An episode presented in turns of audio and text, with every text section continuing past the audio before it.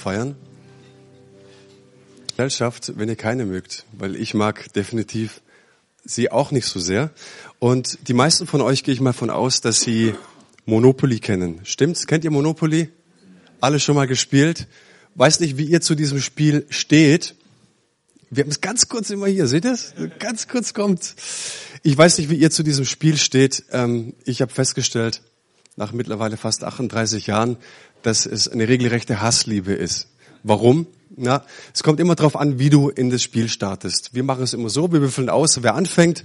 Und wenn du Fünfter oder Sechster bist, dann weißt du gleich, die nächsten zwei Stunden werden ekelhaft. Ja, wenn du die höchste Zahl hast und erster oder zweiter wirst, weißt du, die nächsten zwei Stunden werden wahrscheinlich richtig gut werden. Das heißt, es gibt viele Faktoren. Ähm, wie oft komme ich ins Gefängnis? Wie oft muss ich pausieren? Ähm, was steht auf diesen fiesen Gemeinschaftskarten oder Ereignisfeld und was auch immer. Wer schnappt mir die besten Straßen vor der Nase weg? Und so, es ist richtig bitter. Es ist eine Hassliebe. Und ich finde, dass dieses Spiel tatsächlich auch für unser eigenes Leben stehen kann. Dummerweise ist nur, wenn du zu deinem eigenen Leben auch so eine gewisse Hassliebe entwickelst. Und es ist eine wichtige Frage. Wie starte ich irgendwie rein? Was waren meine Bedingungen, dass ich reingestartet bin? Waren die günstig? Hat mir irgendjemand eine Position weggeschnappt? Vielleicht ist es im Geschäft eine Position, im Monopoly ist es eine Straße. Hey, musste ich vielleicht durch irgendeine Krankheit oder irgendwelche Dinge, Arbeitslosigkeit pausieren, sprich im Gefängnis zu sein? Und was ich damit meine ist, das ist das innere Spiel. Ich glaube, dass wir alle ein inneres Spiel spielen und dass uns dieses innere Spiel herausfordert, uns aufregt, uns kränkt, uns kaputt machen kann, natürlich auch richtig fröhlich machen kann.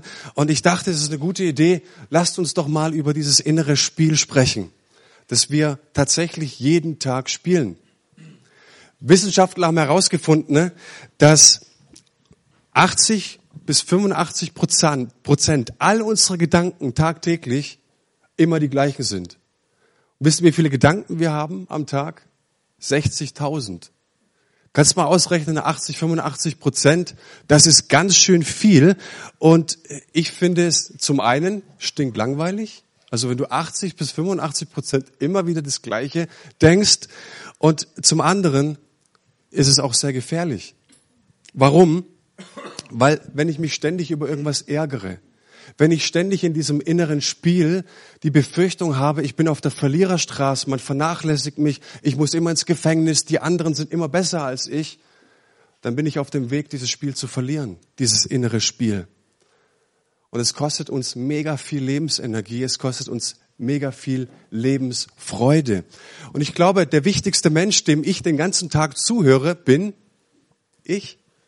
Und ich will sicher gehen, wenn ich den ganzen Tag ähm, was weiß ich, mehrere tausend Gedanken denke, dass ich die richtigen Gedanken denke. Versteht ihr das? Manche Dinge, die können einen richtig runterziehen. Und ich kann den Tag starten mit den Top Ten der Klagelieder, was gestern nicht alles lief, was letztes Jahr nicht alles lief und was weiß ich was. Oder ich richte meinen Fokus auf etwas anderes. Und es geht um dieses innere Spiel. Und wenn du dieses innere Spiel gewinnen willst, dann möchte ich dir jetzt zwei Punkte mitgeben, von denen ich denke, die können sehr hilfreich sein. Punkt Nummer eins, sei dir dessen bewusst, du bist der Spielmacher. Wichtig zu wissen. Ein Vers im Neuen Testament sagt Folgendes. Sie begreift auch ihr euch als Menschen, die für die Sünde tot sind, aber für Gott leben in Christus Jesus. Vielleicht schon mal gehört, diese Vers. Was bedeutet dieses, so begreift euch? Eine andere Übersetzung sagt auch, so haltet euch dafür. Interessant ist, wenn du deine Kommentare wählst und mal nachschaust, was da ursprünglich im Urtext steht. Und da steht im Griechischen Logizomai. Könnt ihr gleich wieder vergessen, ist nicht wichtig.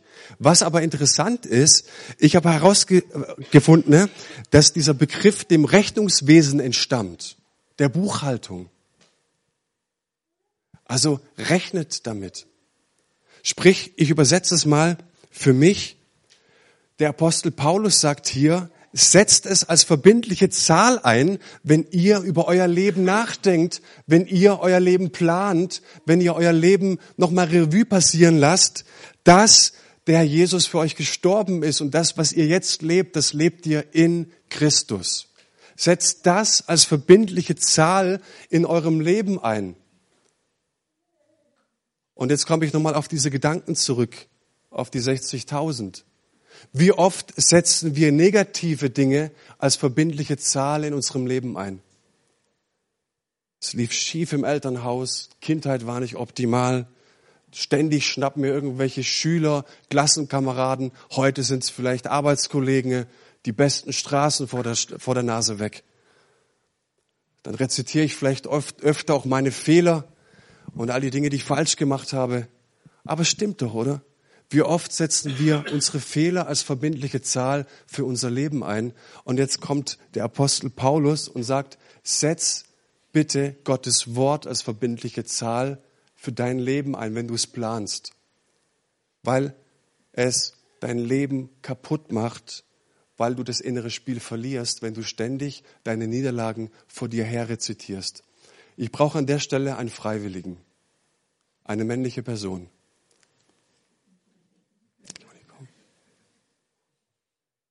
Olli, komm. Ich möchte euch das veranschaulichen, was negative Dinge, die wir durch Denken mit uns macht. Olli, du bist ein starker Mann, das weiß ich. Oh, welcher Arm ist dir lieber? Der da? Okay, komm her. Komm rüber. So, den mache ich jetzt auch gleich kaputt. Natürlich. Streck mal deinen Arm aus. So hoch. Okay. Und jetzt mit Kraft, ich versuche mal runterzudrücken. Okay, super. Kennt ihr das Ding? Ja? Okay, jetzt pass auf. Also, du bist der Olli, stimmt's? Okay, jetzt versuche ich gleich runterzudrücken und du sagst jetzt einfach mal, du bist der Fritz Walter. Sag mal. Ich bin der Fritz Walter. Ich bin der Fritz Walter. Ja, man hat schon gemerkt, man kriegt, er, weil er es nicht er ist, ja, ähm, kam ein bisschen leichter. Jetzt pass auf, ähm, weiter jetzt. Denk bitte mal an eine Situation in deinem Leben, die dich richtig runtergezogen hat. Hast du es? Okay, versuch nochmal mit aller Kraft. So, andersrum. Denk nochmal jetzt an eine Situation, die dich richtig aufgebaut hat, was richtig starkes. Okay, ich drück nochmal. Ist besser. Vielen, vielen Dank. Applaus von Olli, ja.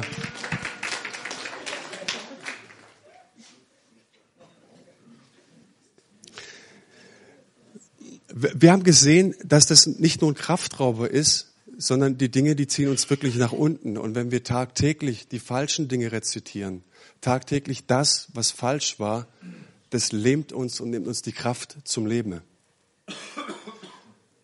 Ich möchte dir aber sagen, wenn Gott uns sieht, dann sieht er nicht das arme Sünderlein, sondern da hat er jemanden vor sich, den er berufen hat, den er gewollt hat, den er begabt hat, den er befähigt hat. Und Gott kann nicht anders als so zu denken. Und wenn du das innere Spiel gewinnen willst, dann ist es wichtig zu wissen, als wer du in dieses Spiel gehst. Wenn du der Spielmacher bist, musst du wissen, wie sieht mich Gott. Und es ist entscheidend, dass wir damit beginnen, dass wir die Dinge, die Gott über uns in der Bibel ausspricht, dass wir sie als verbindliche Zahl einsetzen.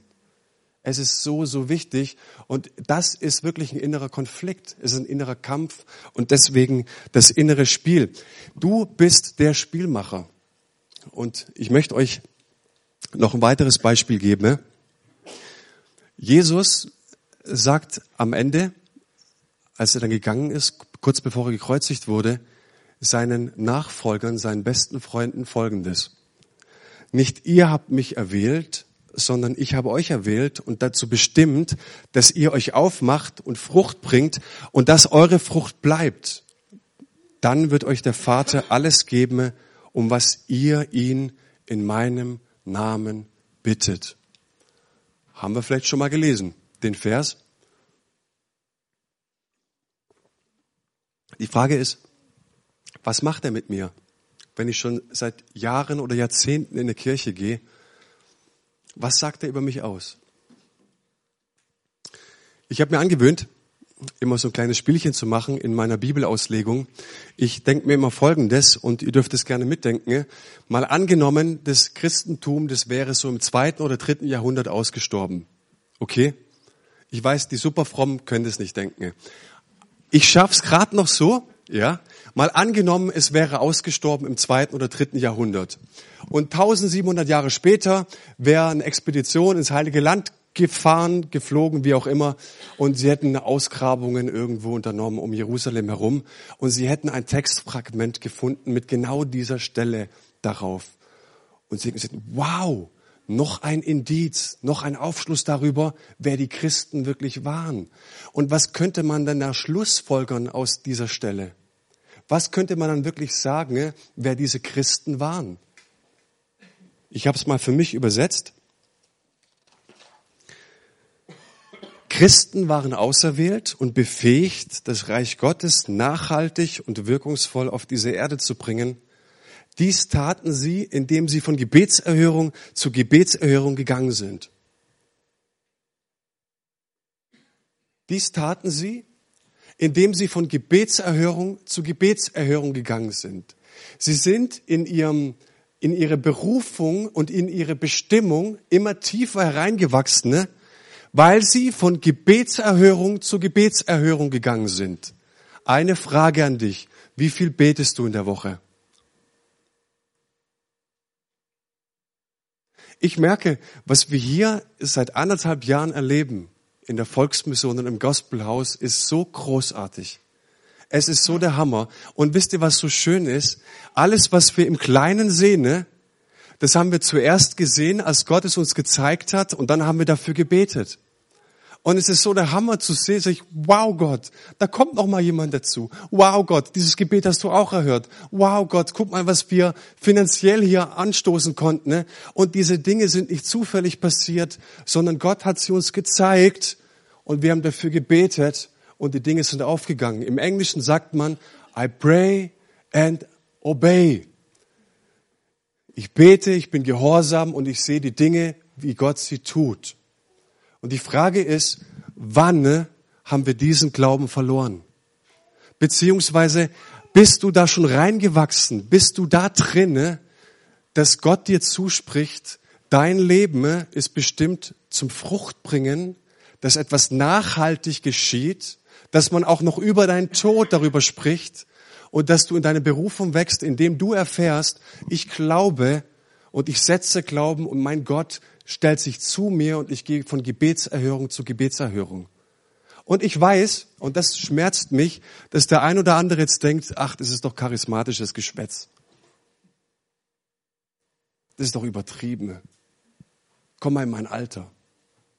Komm mal in das Alter, wo du erfährst, wo Dinge nicht aufgehen. Ich muss dir sagen, ich habe dir vorhin erzählt, dass wir für eine Frau gebetet haben, die von Krebs geheilt worden ist. Es ist der Hammer. Wir haben monatelang für einen guten Freund gebetet, dessen ganze Familie kaputt gegangen ist und der es nicht geschafft hat. Und ich weiß, dass Paulus auch an der Stelle sagt, hey, das sagt er im Kolosserbrief im dritten Kapitel, ihr seid auch mit Christus gestorben und euer Leben ist verborgen mit Gott. Das heißt, unsere wirkliche Bestimmung, wer wir wirklich sind, wie Gott uns wirklich sieht, sehen wir ganz zum Schluss. Das heißt, unser Leben, das umgibt jetzt ein Geheimnis. Nicht alles ist klar. Nicht alles ist von Pusteblume zu Pusteblume zu Pusteblume. Ja? Aber ich glaube, wenn wir dieses innere Spiel gewinnen wollen, dann sollten wir diesem Gott mehr Ehre geben, der so viele Verheißungen in sein Wort geschrieben hat für uns, als dass wir dem Gott Ehre geben, der geheimnisvoll ist, der manchmal auch fremd sein kann.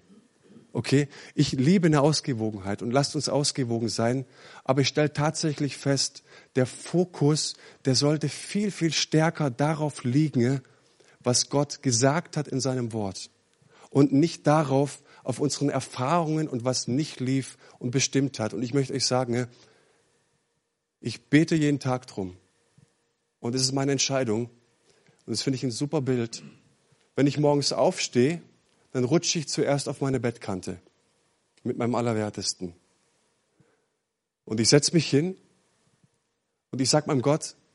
Gott, ich möchte, dass du meine Füße auf deine Wege stellst. Und ich möchte heute der bestmögliche Manuel sein, den du gemacht hast. Ich möchte das Beste geben heute. Und ich möchte Glauben setzen und darauf vertrauen, dass das, was in deinem Wort über mich steht, dass es Wahrheit ist. Und ich glaube, Gott, dass ich etwas als verbindliche Zahl sogar in meinen Lebenslauf und in meine Bewerbung schreiben könnte, dass ich ein Kind Gottes bin, dass ich berufen bin, Frucht zu bringen und dass ich von Gebetserhörung zu Gebetserhörung gehe. Und wenn du es nicht glaubst, dann bleib liegen. Aber Gemeinde Jesu ist eine Gemeinde, in der der allmächtige Gott zu Hause ist. Und ich bete und während der Predigtvorbereitung wünsche ich mir das so von ganzem Herzen, dass Gott euch neu anrührt, dass Gott neu eure Herzen berührt und dass wir neu verstehen, dass wir dafür die Augen geöffnet bekommen. Wir sind nicht einfach ein Kleintierzüchterverein, sage ich immer wieder, sondern wir sind die, die gesendet sind, von Jesu einen Unterschied in dieser Welt zu machen. Es ist wichtig, dass du weißt, wenn du das innere Spiel gewinnen möchtest, wer du bist. Du bist der Spielmacher. Gott hat dich gesetzt.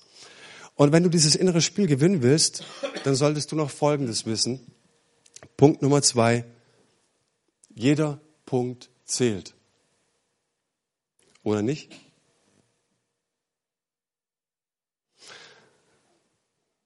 Ein Lehrer, der machte mit seiner Klasse ein Experiment. Er wollte ein Spiel spielen. Und was er tat, ist, er nahm Luftballons und er band diese Luftballons mit einem Faden an die Knöchel seiner Schüler. Und das Spiel ging folgendermaßen. Ne? Ähm, ihr müsst die Luftballons, hat er gesagt, zertreten von den anderen. Und derjenige, der am Schluss noch seinen Luftballon am Knöchel hat, als letztes, der hat das Spiel gewonnen. Okay, habt ihr die Spielregeln? Gut. Sie fingen an und sie haben festgestellt, dass es ein sehr schmerzvolles Spiel ist, weil sie sich die Knöchel eingetreten haben und auf die Fußspitzen. Es hat saumäßig wehgetan, ja. Und ihr könnt euch fest oder vorstellen, dass derjenige, der gewonnen hat, den nicht unbedingt seinen Sieg genießen konnte, weil er den meisten Leuten einfach auf die Knöchel gestiegen ist. Er war gleichzeitig die meistgehasste Person in diesem Raum. Dann ging es weiter. Es kam nochmal ein Trupp von Schülereien und es waren geistig zurückgebliebene Menschen, Kinder.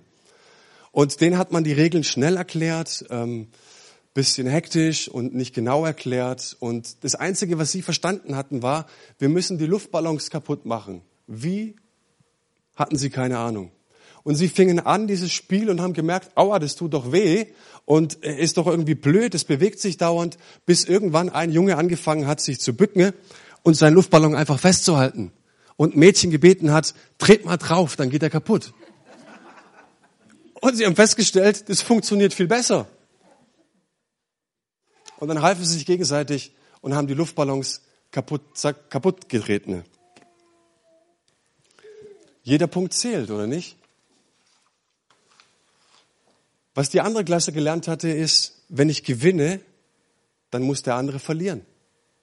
Ich muss alle Mitspieler als Gegner betrachten, sonst kann ich dieses Spiel nicht gewinnen. Und was die andere Klasse machte mit den geistig zurückgebliebenen Kindern, ähm, die hatten die Regeln einfach vertauscht. Sie sagten, hey, hier gibt's einfach keinen Sieger und keine Verlierer und das war genial. Und nach ihrem System bekam derjenige nicht die Punkte, der auf die meisten Knöchel getreten ist, sondern derjenige, der miteinander kämpft, der ein Teamplayer ist. Und ich glaube, dass wir alle punkten wollen. Das haben wir irgendwie in uns, in unserer Natur.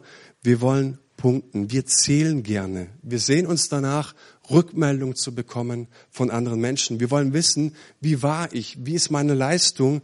War ich gut? War ich nicht gut?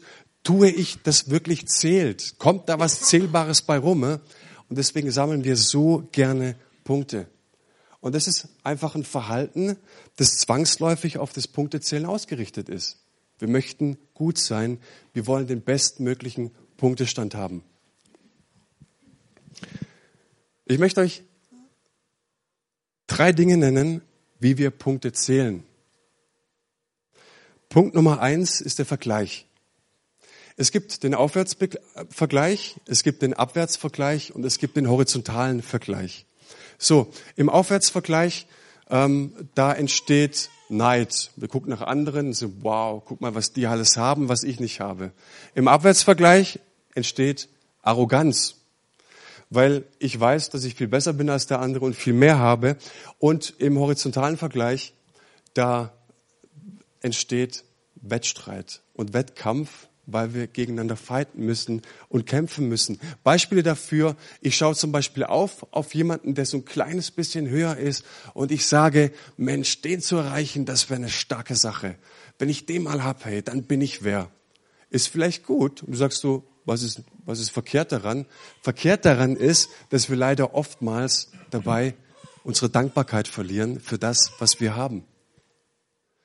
Auf der anderen Seite ist im Abwärtsvergleich so, und das machen wir oft im moralischen Zusammenhang, wenn wir uns, naja, betrachten möchten, als wie, wie sind wir denn moralisch drauf, dann äh, vergleichen wir uns gerne mit denen, die nicht so moralisch sind, dass wir besser abschneiden. Ist auch sehr, sehr clever und das machen wir unbewusst, aber das machen wir alle den lieben langen Tag.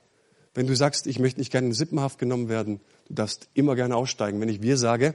Ähm, aber ich glaube, dass die allermeisten Menschen ne, sich wirklich im Vergleich sehen. Ja. Es gibt das im amerikanischen, in der amerikanischen Wirtschaft gibt es ein Magazin namens Forbes. Habt ihr vielleicht schon mal gehört? Und einmal im Jahr bringen die eine Liste raus mit den 400 reichsten Menschen der Welt. Das ist ein Porträt und dort wird aufgezeigt, was die Menschen an Leistung gebracht haben, wo sie gepunktet haben, wo sie richtig gut waren, wie ihr, ihre Karriere verlaufen ist und so weiter. Und das ist heiß begehrt. Wenn das erscheint, das geht so auch gut, aber wenn dieses Magazin mit dieser Liste erscheint, die geht weg wie warme Semmeln. Wer ist der Beste? Wer ist am Ranking?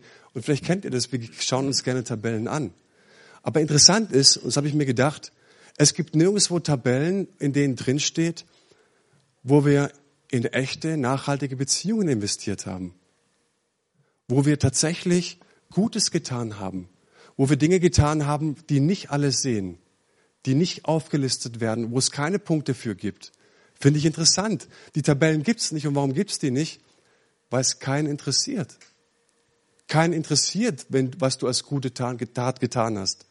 Niemanden interessiert, ob du unten die Toiletten geputzt hast und dir da bei jemand Applaus gegeben hat oder nicht. Wenn wir uns investieren, wenn wir Liebe zeigen, dann merken wir oftmals, ach, Jesus gibt uns da einen netten Tipp mit ist eine gute Anregung für unser Leben. Ne? Und dann switchen wir raus und gehen arbeiten ne? und sammeln unsere Punkte und geben Gas und wollen erfolgreich sein. Und Leute, ich glaube, das ist echt ein Stück weit pervers. Dass das, was zählt oder was Gott in seinem Wort aufzählt, dass es nett ist, aber auch nicht mehr. Und er sagt, hey, liebt einander, gebt Gas füreinander, feuert euch an, ne? Und wie schön wäre es, wenn wir hier eine Punkteliste haben würden, genau für dieses Ding. Wie viel Menschen, in wie viele Menschen hast du investiert? Ähm, wo hast du dich mit jemandem getroffen, Zeit verbracht, für jemanden gebetet und so weiter? Wisst ihr, von was ich rede? Irgendwer? Das ist gut. Im Gemeindekontext ist es genau dasselbe. Wisst ihr, was ich absolut nicht leiden kann? Du gehst auf irgendeine Konferenz Gemeindekonferenz, das sind andere Pastoren, die fragen, hey, schön, dass du da bist, wie geht's dir? Ja, geht ganz gut und so weiter. Und dann fragen sie, wie geht's denn der Gemeinde? Und sie wollen nicht wissen, was deine Herausforderungen sind, sondern sie wollen wissen, wie viele Leute ihr seid. Ja. Wen habt ihr da als Lobpreise? Was geht bei euch ab? Und so weiter. Und ich denke manchmal genau, das ist diese Perversität, von der ich spreche. Ja.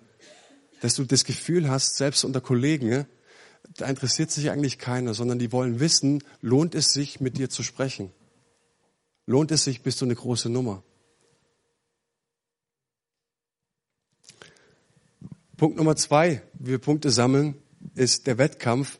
Und hier geht es jetzt nicht mehr nur um den Vergleich, sondern hier geht es jetzt darum, dass wir aktiv werden, aktiv im Wettstreit miteinander sind. Und ich glaube, dass der Wettstreit an sich nichts Schlechtes ist. Ja, wenn ich merke, ich bin im Wettkampf, ich bin im Wettbewerb, dann muss ich mich organisieren, ich muss mich disziplinieren, ich muss mich richtig aufstellen und ich bin im Wettkampf. Und letzten Endes kommt dabei, glaube ich, auch immer eine gute Frucht dabei heraus, nämlich, dass wir, ja, der Luftballon, da kommt nicht der Luftballon bei raus, nämlich, dass, dass da ein diszipliniertes Leben dahinter steht. Okay? Nichts Verkehrtes. Aber wie oft oder wie schnell geht es, dass zu unserem Wettstreit Neid und Eifersucht kommen? Und ich glaube, dass es die Seele vergiftet, wenn Begriffe wie Gewinner oder Verlierer etwas über die Person oder das Wesen einer Person aussagt.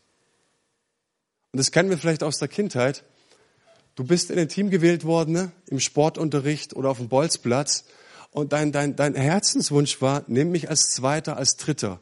Aber wenn du als Letzter gewählt worden bist, und dann sagt die Mannschaft, in die du reingewählt worden bist, okay, diesmal nehmen wir den, aber das nächste Mal nehmt ihr den, okay?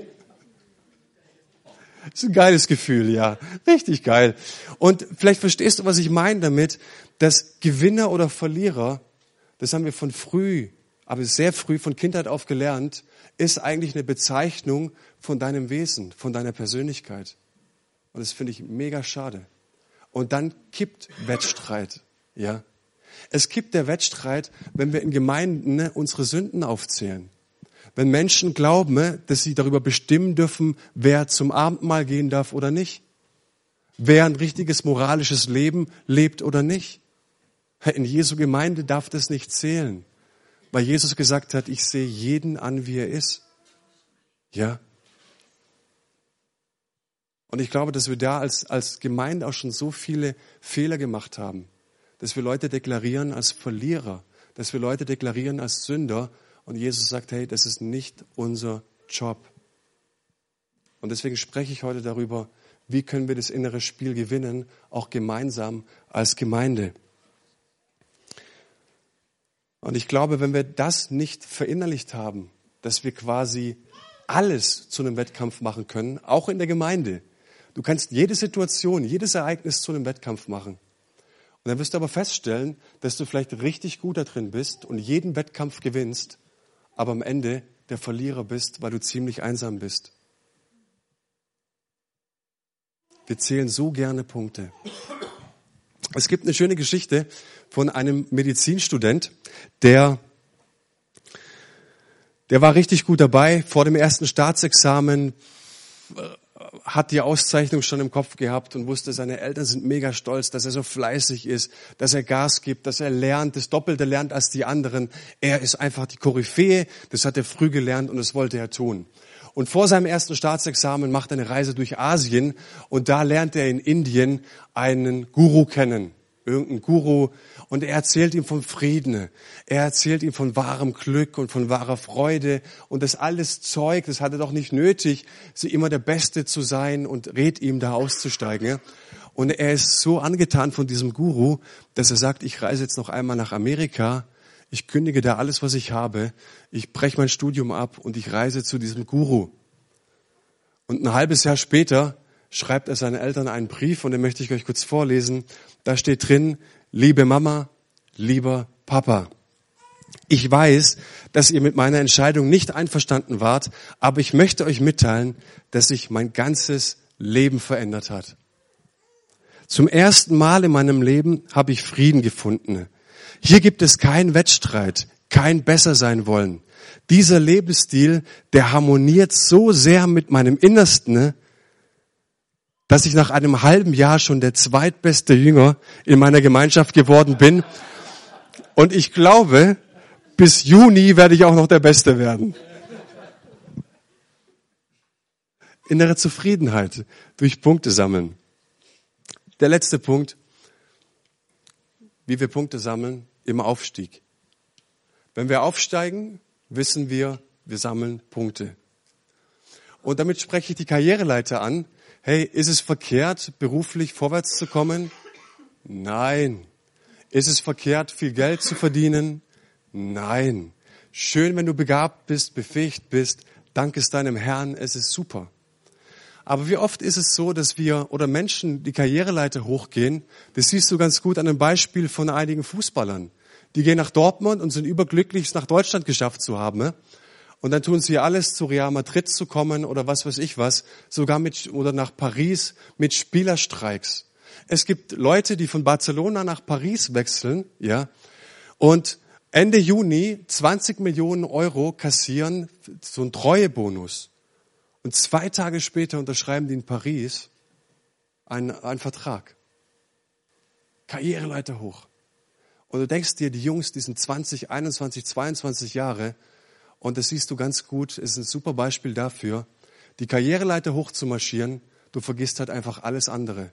Du vergisst jegliche Moral, du vergisst jeglichen Anstand, du vergisst wirklich alle Menschen um dich herum. Und das ist echt crazy. Und das sehen wir so oft. Und das macht übrigens auch vor, ich spreche jetzt mal aus meinem Metier, ähm, viele Pastoren. Und das sehe ich als sehr, sehr kritisch an, dass wir im Reich Gottes eine Karriereleiter hochmarschieren. Wer ist der Beste? Wer hat die meisten Schäfchen? Zu wem kommen die meisten am Lobpreisabend? Punkte zählen. Wenn wir die Leiter hochklettern, und ich habe eine Leiter hier,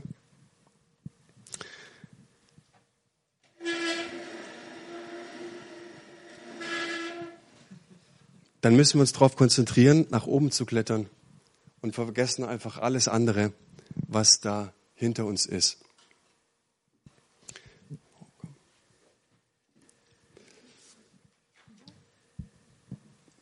Meine Frage an dich,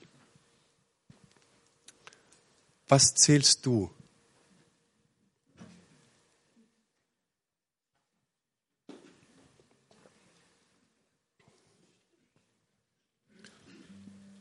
Und ich fand das eine richtig gute Frage.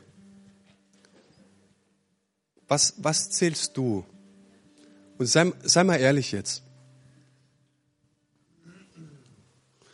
Ich will dich nicht zum Kaffee entlassen, ohne dass du über diese Frage nachgedacht hast. Was setzt du als verbindliche Zahl für dein Leben ein? Deine Enttäuschungen? Deine Verluste? Dein Profit? Deine Punkte, die du gesammelt hast? Was ist deine verbindliche Zahl, die du für dein Leben einsetzt? Oder ist es der Zuspruch Gottes, der uns nicht, vielleicht nicht so viel Rampenlicht gibt, noch nicht, der uns vielleicht nicht so viel Aufmerksamkeit gibt, noch nicht. Es wird einen Tag geben, an dem wir unserem Schöpfer gegenüberstehen. Habt vielleicht schon mal davon gehört. Irgendwann mal schaut jedes Geschöpf in die Augen seines Schöpfers.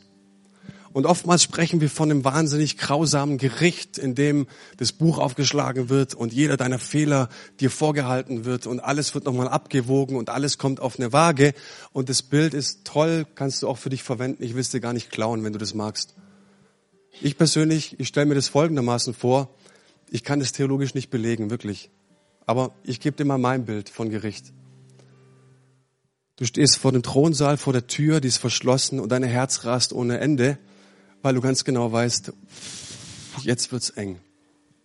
Oft gepredigt, oft Menschen gesegnet. Oh, Menschen wurden heil. Menschen wo kamen in ihre Berufung rein. Menschen haben sich entschieden für Jesus.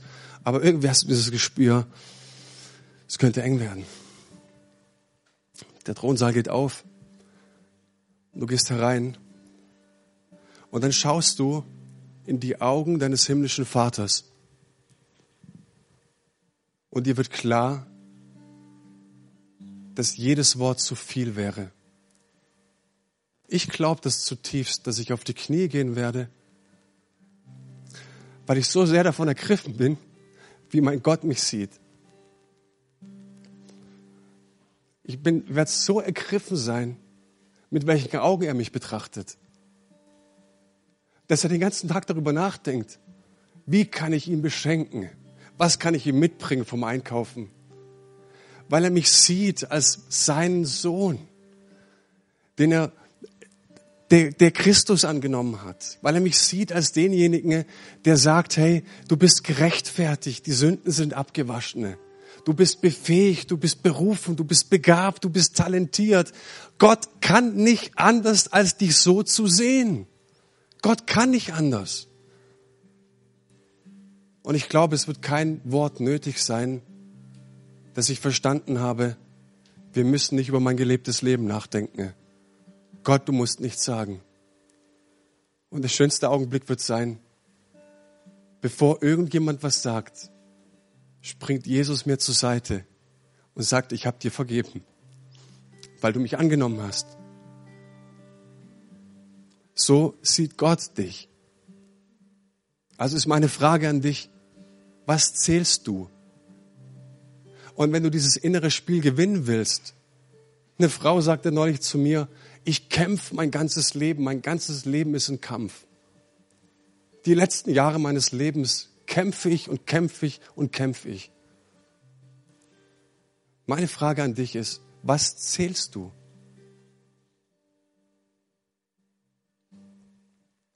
Vater, danke, dass du heute Morgen hier bist. Und was wünschte ich mir, dass, dass du jetzt durch deinen Heiligen Geist die Herzen berührst und diese Frage so tief in unsere Herzen eindringen lässt, was wir zählen, was uns wirklich, wirklich ist, wichtig ist.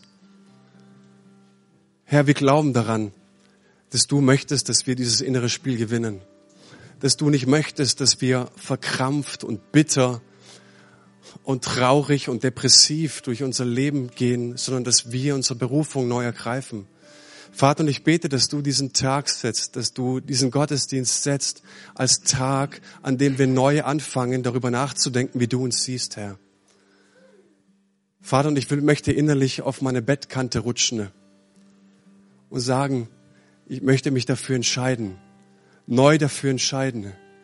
Und ich bitte dich, dass du mich jetzt an deiner Hand nimmst und mich hochziehst von der Bettkante und dass du mich mitnimmst in die Geheimnisse, die du hast, in das, was du über meinem Leben ausgesprochen hast.